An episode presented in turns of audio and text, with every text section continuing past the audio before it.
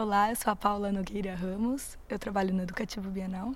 A escola moderna começou, mais ou menos a história que, que eu conheço, é que começou na Espanha, na Catalunha, em Barcelona, foi a primeira, é, em 1901, e quem criou ela foi o Ferreira Guardia, que era um pedagogo libertário.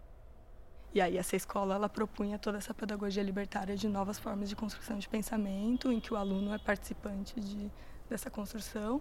O que a gente acompanhou de Pedro G. Romero aqui no Brasil foi tentar é, rastrear um pouco da escola moderna em São Paulo, porque a ideia é que ele foi descobrindo ao longo do, dessa pesquisa que a escola moderna que começou na Espanha no começo do século XX, ela se espalhou e teve lugar em muitos outros lugares do mundo.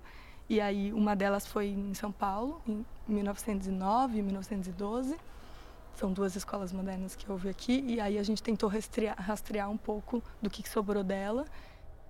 Dentro da USP tem um arquivo do João Penteado, que era o diretor dessa, da segunda escola moderna, e a gente foi até lá, por exemplo, e ver o que, que era.